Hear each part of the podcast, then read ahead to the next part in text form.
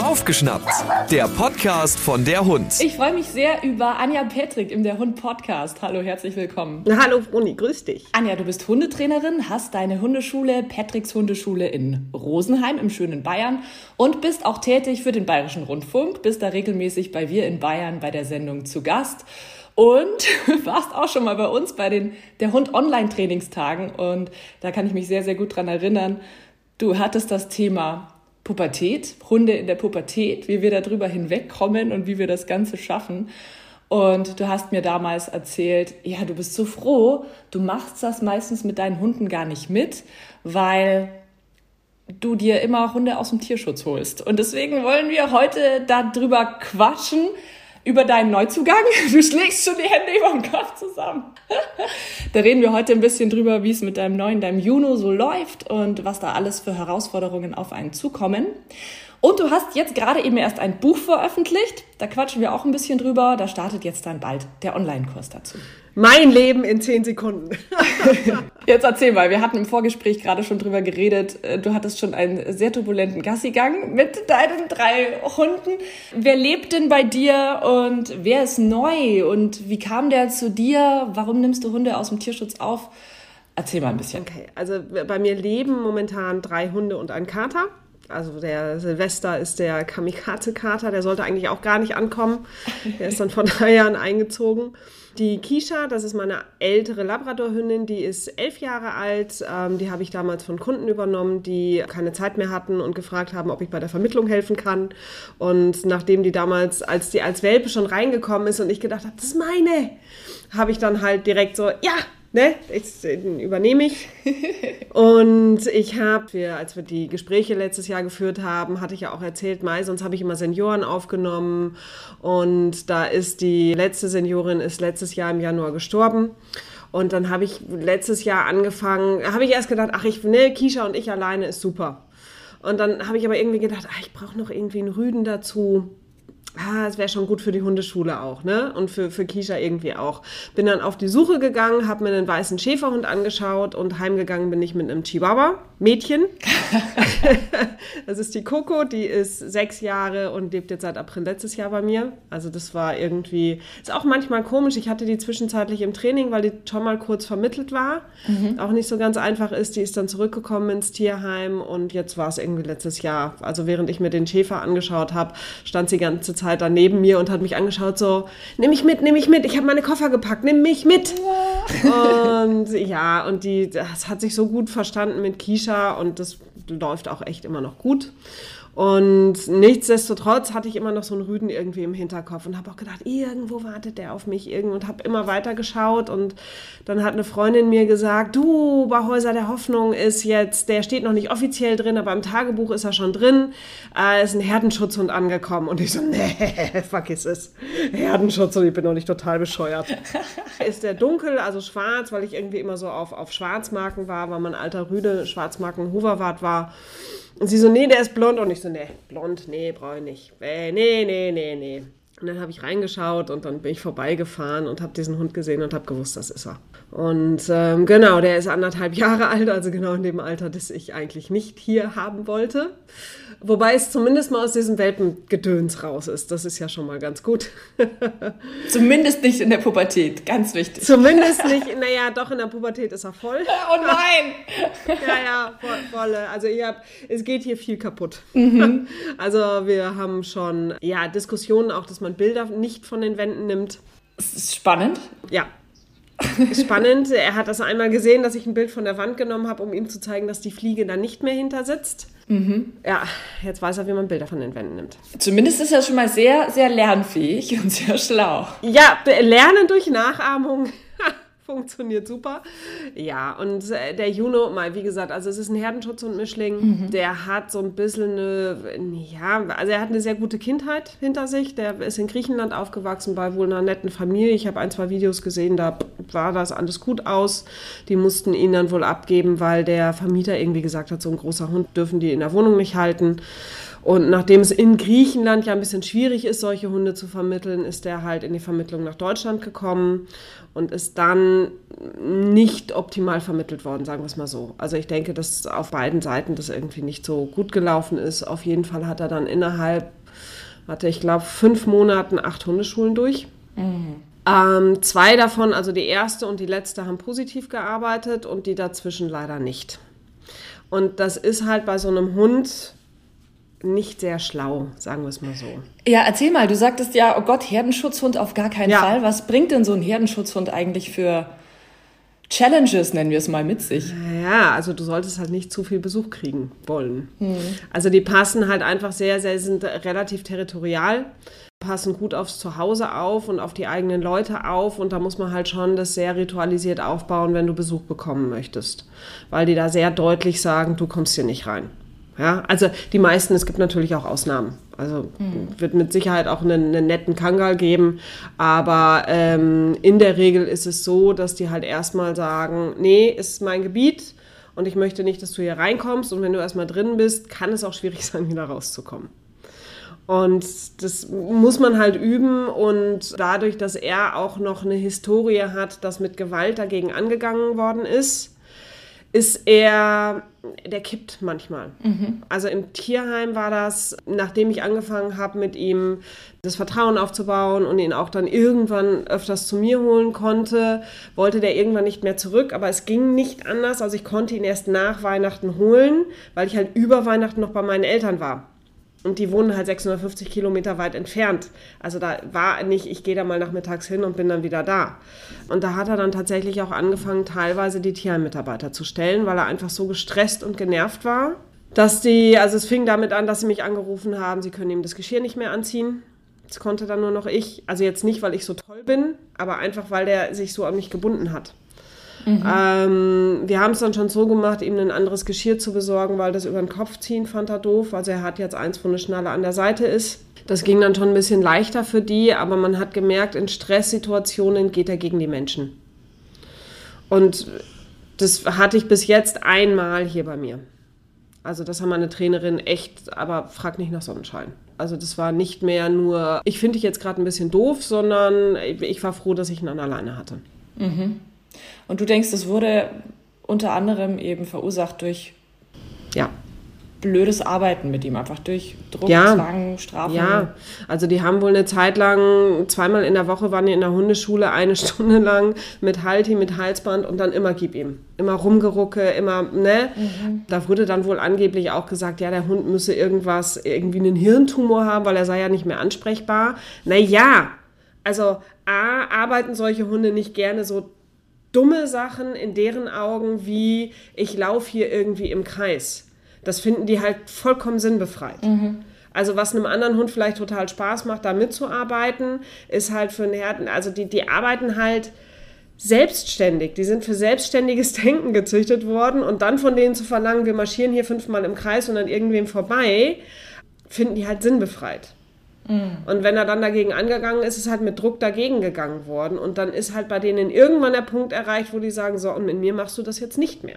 Und das haben wir hier halt teilweise, also ich werde jetzt im Februar auch noch ein großes Blutbild machen lassen, um zu gucken, ob Schilddrüse okay ist, ob die Blutwerte alle in Ordnung sind, ob noch was Medizinisches tatsächlich dahinter steckt. Also Schilddrüse kann ich mir ganz gut bei ihm vorstellen, weil er ab und zu switcht einfach aus Gründen, die wir jetzt noch nicht sehen. Jetzt stelle ich mir das vor, du hast da so einen riesigen Hund, der nicht einfach ist und bringst den nach Hause zu deinen beiden, wo ja, ja, unter anderem Katzen sind, wo ein Chihuahua ist. Ja. Wie hast du das bewerkstelligt und hast du dir da nicht Sorgen gemacht, dass da mal irgendwie einer verschwindet? geschluckt wird. Ja. Also, ups. Ähm, das Spannende bei Coco ist, die liebt große Jungs. Also wirklich, die liebt alles, was klein ist, findet die scheiße, aber große Jungs sind toll. Und wir haben es tatsächlich so gemacht und da auch echt ein Riesenlob an die Mitarbeiter vom Tierheim. Die sind ganz oft mit mir am Anfang spazieren gegangen. Also wir sind am Anfang immer zwei Menschen, drei Hunde. Viel, viel, viel spazieren gegangen gemeinsam, bis wir dann das erste Mal zu mir nach Hause sind, weil die Coco halt auch territorial ist. Die oh. lässt un ja, ja, die lässt ungerne Menschen und an andere Hunde geht gar nicht hier drin. Also außer Kisha, die war von Anfang an, aber ne, die hat hier halt gewohnt. Anderen Hunden geht die echt an die Kehle. Also wirklich so, oh, gib ihm, ne? Der kleine Scheiß.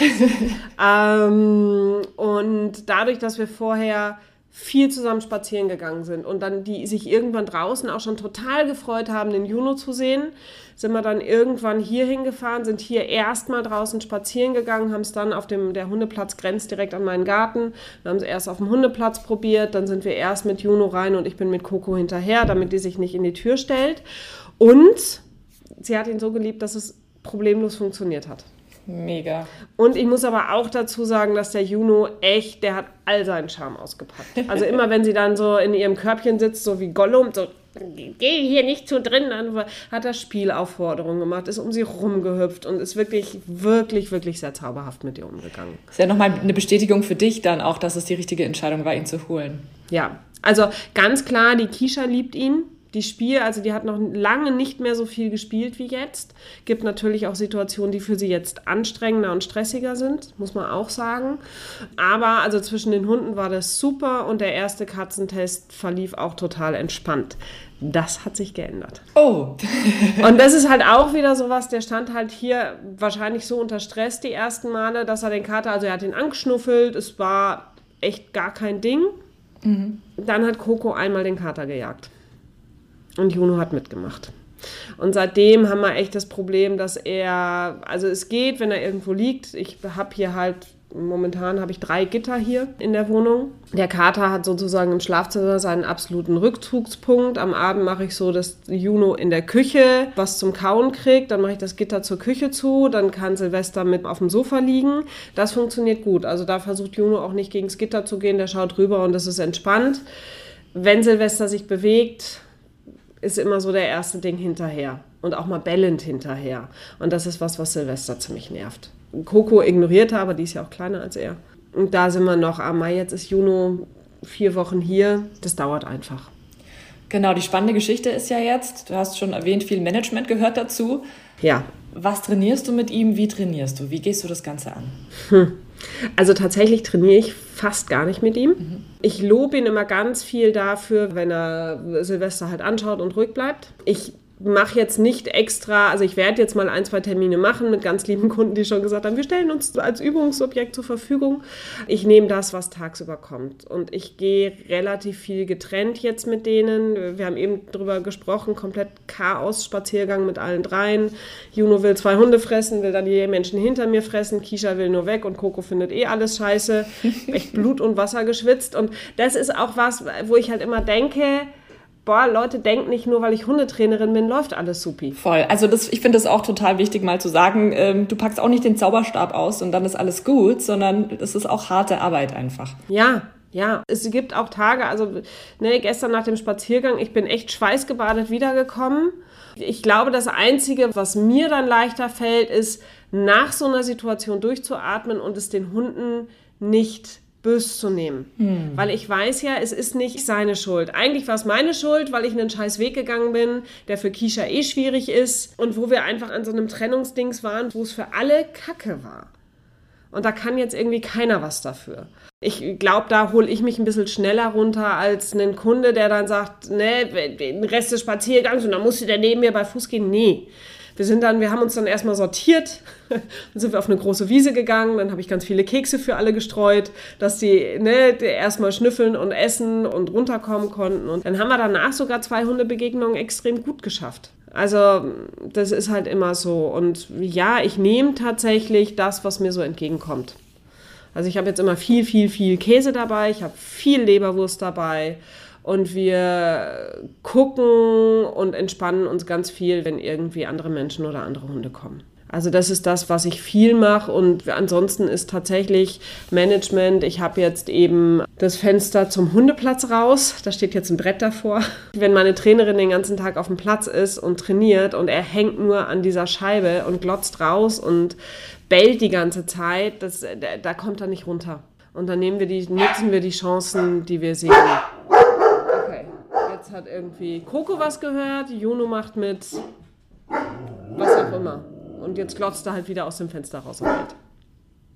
Aber auch das wird besser. Also wenn ich da dann ähm, ihm sage, es ist okay, Juno, es ist okay, Puppy. Ah, es ist okay. So ist er fein. Dann kommt nur noch so ein, so ein aber es ist nicht mehr so dieses, ich muss schreien aus dem Fenster. Und darum geht es mir halt. Klasse. Jetzt hast du ja schon so ein paar Situationen erzählt, dass er sofort geschnallt hat, wenn du Bilder von der Wand nimmst. Das macht er dann nach oder ja gerade auch das mit dem Katzenjagen, das war ja auch eigentlich so ein, ja. aha, das scheint Spaß zu machen, bin ich dabei. Er ist ja sehr lernbegierig. Ja, also er lernt schon gern und er lässt sich auch schnell drauf ein. Also es ist schon so, dass oft, wenn irgendwie so Situationen sind, die er nicht schafft, bin in der Regel ich vorher zu langsam gewesen oder es ist zu eng. Aber man kann ihn gut motivieren mitzumachen und man kann ihn dann auch gut abfangen. Man muss ihn halt rechtzeitig abfangen. Und ich bin auch am Überlegen, weil wir das momentan bei uns in der Hundeschule viel machen, so, so Schnüffelkurse, weil der wirklich gerne schnüffelt, ob ich das mal ausprobiere, ihm so eine Geruchsunterscheidung, so ein bisschen eine Aufgabe zu geben. Ich gestehe, dass ich da mal ein bisschen faul bin. Und das ist auch mit drei Hunden nee, der musste immer irgendwie, musste trennen, weil die Coco dann schon das verteidigt, also wenn es ums, ums Lernen geht, das findet die schon toll, aber dann verteidigt die den Teppich, auf dem sie gelernt hat. Also da ist halt immer so ein bisschen Management gefragt, aber ähm, er lernt schnell, er entspannt sich auch. Man merkt jetzt so nach vier Wochen, das ist immer so das, was ich allen Kunden auch immer sage, bei den Tierschutzhunden hast du oft so diese Dreierregel, drei Tage, drei Wochen, drei Monate. Also nach drei Tagen dekomprimieren die erstmal so und wissen, okay, irgendwie offensichtlich jetzt mal zu Hause vielleicht. Nach drei Wochen merkst du so das erste Mal, probieren die sich ein bisschen anders aus, weil sie ein bisschen sicherer sind. Und eigentlich siehst du erst nach drei Monaten so wirklich, was du für einen Hund hast. Und beim Juno war das ganz krass, weil du gemerkt hast, am Anfang konnte ich den gut aus dem Garten zum Beispiel reinrufen. Kein Thema. Geht jetzt nicht mehr der will jetzt einfach draußen bleiben und sitzen und ich muss ihn halt immer abholen. Beim Abholen fangen jetzt so die kleinen Fangsti-Spielchen an, dass er dann wegrennt und sich nicht einfangen lassen möchte. Das heißt, da mache ich es jetzt schon anders, dass ich eigentlich nur noch mit ihm an einer langen Leine in den Garten gehe, weil ich nicht dieses Gegeneinander haben möchte. Und dann funktioniert das auch ganz gut und ich belohne ihn auch immer reichhaltig, wenn er dann wieder mit mir reingeht. Ich habe jetzt auch gelernt, alleine in den Garten geht auch nicht mehr, weil wir nebendran ist eine Baustelle, also ein Haus haben die neu gebaut oder eine Halle und da ist jetzt nur die Verschalung vor, dieses Styropor, Dämmmaterial. Und ich habe ihn neulich kurz rausgelassen, bin nochmal fünf Minuten rein und höre draußen so ein Rutsch, Rutsch. Ist so ein Loch in der Dämmung drin. Ups. Ups. Genau. Also wird er jetzt nicht mehr alleine rausgelassen. Meine Versicherung freut sich. Ähm, aber auch da, ich kann es halt nicht, meine Güte, ne? ich habe ihn halt alleine rausgelassen es ist so schön, das mal von dir auch zu hören, weil es Hunde haben ist halt immer auch irgendwie Rücksicht nehmen und viel Management ja. und nicht immer alles erzwingen wollen. Nein. Und der muss jetzt funktionieren und der Nein. muss jetzt perfekt neben mir laufen und der darf andere Menschen und andere Hunde nicht blöd finden. Ja, weil es einfach, also er macht so viel so toll. Er spielt so nett mit der Coco, wirklich. Er ist da mit, mit seinen riesigen Tatzen. Ich meine, der Kopf ist so groß wie mein Chihuahua. der ist so vorsichtig und tritt nicht so auf sie drauf und, und lässt es auch über sich ergehen, wenn sie an seinem Hals hängt. Wirklich, das ist wie so ein Terrier.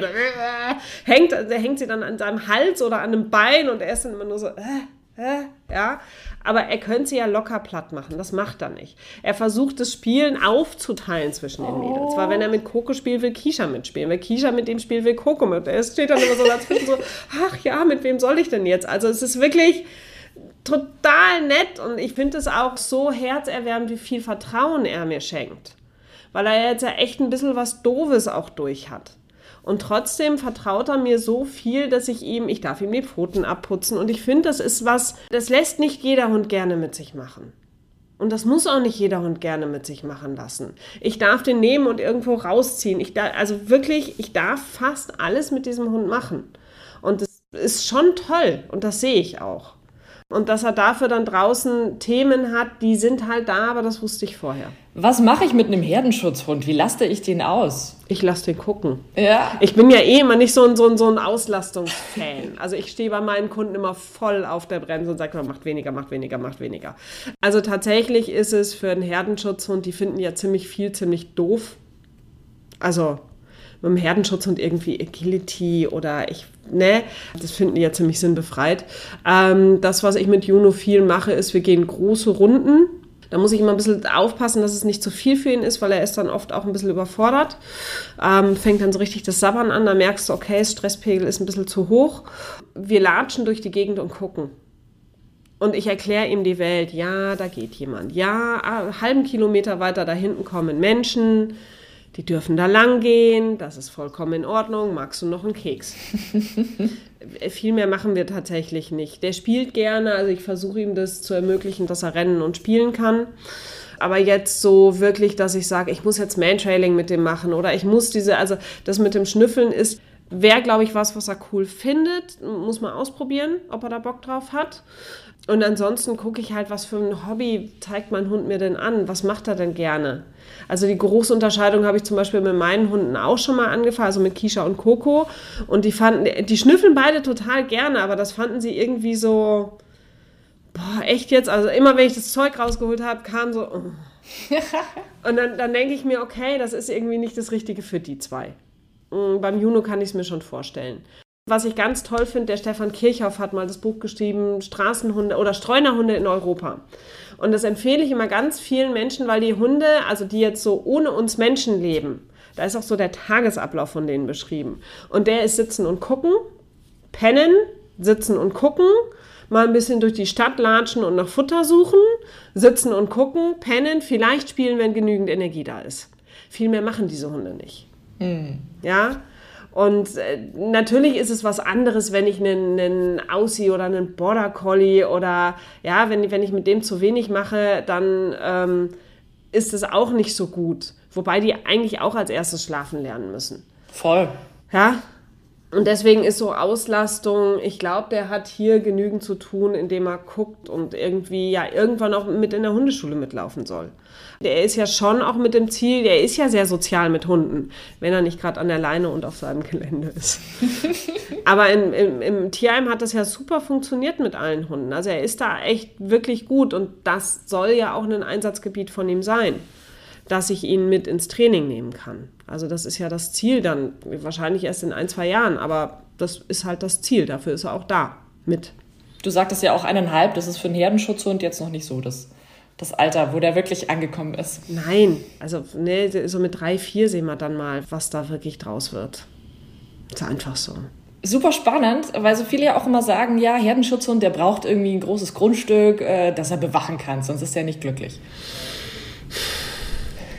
Weiß ich jetzt. Also ich denke, dass es für einen Herdenschutzhund schon gut ist, wenn er irgendwie einen Garten hat, weil die einfach gerne draußen sitzen und gucken das kann ich im Juno jetzt momentan auch nicht so bieten, weil einfach so viel auf dem Hundeplatz los ist. Der wird mir ja die ganze Zeit an. Also da sind wir jetzt gerade dabei, einen anderen Hundeplatz zu finden, so dass nicht mehr alles vor der Tür haben. Aber ich, nee, also ich glaube, wenn man, wenn man mit denen öfters draußen unterwegs sind und der schläft unglaublich, der pennt hier den ganzen Tag. Und der ist glücklich, wenn er schläft. Also das merkst du so richtig, auch wenn wir ich gehe morgens 20 Minuten hier einmal um Pott, dann gehe ich mittags eine Stunde und abends sind wir dann nochmal eine Mini-Runde. Und du merkst so richtig, dass ihm das reicht. Also, dass er damit auch happy ist. Das, weniger ist schlecht, das habe ich auch schon gemerkt. Also, weniger wird dann hier irgendwie, ist dann jetzt schon ein Buch, hat dran glauben dürfen und dann holt er und zieht sich halt immer irgendwie so Sachen, die er, ne, wo er dran rumbeißen kann. Ähm, aber wenn wir das so tun, dann passt das für ihn muss man, glaube ich, immer auch auf jeden Hund einzeln gucken, was sie brauchen. Total. Was braucht mein Hund? Was macht mein Hund gerne? Woran hat er überhaupt Spaß? Oder versuche ich ihm irgendwas aufzuzwingen, was eigentlich nur mir Spaß macht? Genau. So, erzähl mal ein bisschen von deinem neuen Buch. Ich durfte es schon durchblättern. Ich freue mich total. Wir werden auch einen kleinen Ausschnitt in den nächsten beiden Ausgaben bei uns im Magazin haben. Ja. Und jetzt ganz frisch kommt Anfang des Monats ein Online-Kurs begleitend zum Buch. Genau, also das Buch ist ja jetzt schon seit, ich glaube, letztem Jahr April oder so. Warte, ich habe sogar. Zufälligerweise habe ich es neben mir. Yeah. yeah, wir sind ein Team. Ich finde es mega. Es ist so schön strukturiert und man kann wirklich so ja, wahnsinnig viel mitnehmen, finde ich. Ja, also ich bin auch total happy damit, weil es halt so diese Alltagshelfer sind. Ne? Also es ist jetzt kein Buch für, ich habe ein großes Problem und das wird dann im ganzen Buch behandelt, sondern wirklich, ich finde, gerade für Ersthundebesitzer, für Leute, die vielleicht jetzt mal so ins positive Training einsteigen, auch für die Leute ist es gut geeignet. Und du kannst halt immer zu der Stelle springen, die dich gerade interessiert. Und wir haben jetzt, weil es ja manchmal nicht unbedingt reicht, das nur zu lesen, startet tatsächlich ab 1. Februar der Online-Kurs so zu den ersten, zu den Alltagsproblemen. Die Grundlagen, sage ich jetzt mal, Abrufen, Leinenführigkeit, Türklingeltraining, was haben wir noch? Ähm, was im Kursen mit drin ist, was im Buch nicht mit drin ist, sind nochmal so Theorieeinheiten, Stress beim Hund, Beschwichtigungssignale, warum gewaltfreies Hundetraining, so. Und es geht halt über zehn Wochen. Und da ne, eigene Facebook-Gruppe dazu und dann können die Leute halt mir immer Videos schicken. Wir besprechen das in den Zoom-Calls. Also es sind zehn sehr intensive Wochen. Jeder kriegt das Buch zugeschickt, der es noch nicht hat, gehört zum Kurs dazu. Und ich freue mich total auf den Kurs und auf die Leute, die in dem Kurs sind. Also wirklich so zehn Wochen begleitend mit dir ja. und wenn die zehn Wochen vorbei sind, geht es wieder von vorne los, oder? Eigentlich ist es so mein Plan, den immer durchlaufen zu lassen. Also du kannst immer einsteigen. Mhm. Und nach den zehn Wochen müssen wir nochmal gucken, wer dann dabei bleiben möchte, dass man sagt, okay, du kannst nochmal irgendwie drei Monate buchen und dann kannst du weiter in die Calls kommen, weiter in der Facebook-Gruppe sein, weiter das, den Support von uns halt eben haben. Mhm. Aber äh, weil du kannst ja nicht in zehn Wochen alle Probleme komplett lösen. Also die Inhalte, der Kurs steht den Leuten dann eh mindestens ein Jahr zur Verfügung, dass ich mir immer wieder die Videos anschauen kann, immer wieder gucken kann, wie ging das denn nochmal. Aber ich finde, es ist eine sehr coole Sache begleitend zum Buch. Mhm. Für die, die auch vielleicht weiter weg sind und jetzt nicht irgendwie eine Hundeschule in der Nähe haben oder keine Zeit haben, in die Hundeschule zu gehen, weil du es dann einfach, oder Hunde hast, die vielleicht in Hundeschulen noch nicht trainierbar sind, weil es gibt ja auch das, die einfach noch zu gestresst sind, zu nervös sind, zu irgendwas sind, die das da nicht packen. wo man sagen kannst, okay, ich kann zu Hause schön üben und kriege aber eben das Feedback. Und dafür finde ich, ist es echt, echt sehr, sehr cool. Wie können wir dabei sein? Genau, einfach mir eine E-Mail schicken. Wir sind gerade noch an unserem Shopsystem dran. Das wird hoffentlich diese Woche fertig. Aber ähm, einfach auf meine Homepage gehen und mir eine E-Mail schreiben oder unter anja.petrix-hundeschule.de kurze E-Mail schreiben, hey, ich interessiere mich für den Online-Kurs, melde dich bei mir. Genau, und dann quatschen wir einfach mal, ob der Kurs überhaupt was für denjenigen ist und erklären es nochmal. Und für die, die noch nie in Zoom waren, mit denen üben wir dann Zoom vorher auch. Das ist halt. Süß. Ja, also, ne, Komplettprogramm. Ja, nee, absolut. Ja. Also manche haben ja. da halt einfach auch noch so Scheu vor dieser neuen Technik. Genau, also. genau. Ja, aber wie gesagt, ich, wir, wir haben so viele coole Videos gemacht und wir haben ein saulustiges Video zum Markertraining. So kennst du diese Ballübung, wenn man den Ball fallen lässt und du musst Klick sagen, wenn der Ball oder klicken, wenn die. Ja. Wir hatten so viel Spaß beim Drehen. wir saßen immer so voreinander, so, wann fällt der Ball, wann fällt der Ball? Also das ähm, sind auch ein paar ganz, ganz coole, lustige Videos Hammer. von uns dabei. Ja. Hört sich mega an, wirklich so ein Rundum-Paket. Ja, Rundum-Paket und tatsächlich auch ein Ding, so, so Abrufen unter Ablenkung, wo es bei uns echt schief gelaufen ist. Wo ich mit dem Timing dann auch ein paar Mal, und das habe ich auch drin gelassen, um dann zu guck mal, wenn das so nicht läuft, musst du so und so machen. Da war es zu viel, einfach damit die Leute auch sehen, was mache ich denn, wenn es nicht läuft. Total wichtig, weil wenn immer alles nur perfekt laufen würde, dann hockt man zu Hause dran und denkt sich so, ja, nee, bei mir geht's aber nicht. ja. Was mache ich denn, genau. wenn es schief läuft? Ja. Anja Patrick, das hat voll viel Spaß gemacht. Vielen herzlichen Dank. Ich freue mich auf den Online-Kurs. Ich kann das Buch wirklich jedem wärmstens empfehlen. Sehr, sehr cooles Buch geworden. Und äh, ich hoffe, wir sehen uns oder hören uns bald mal wieder. Sehr gerne. Hör mal wieder rein. Das war Baufgeschnappt, der Podcast von der Hund.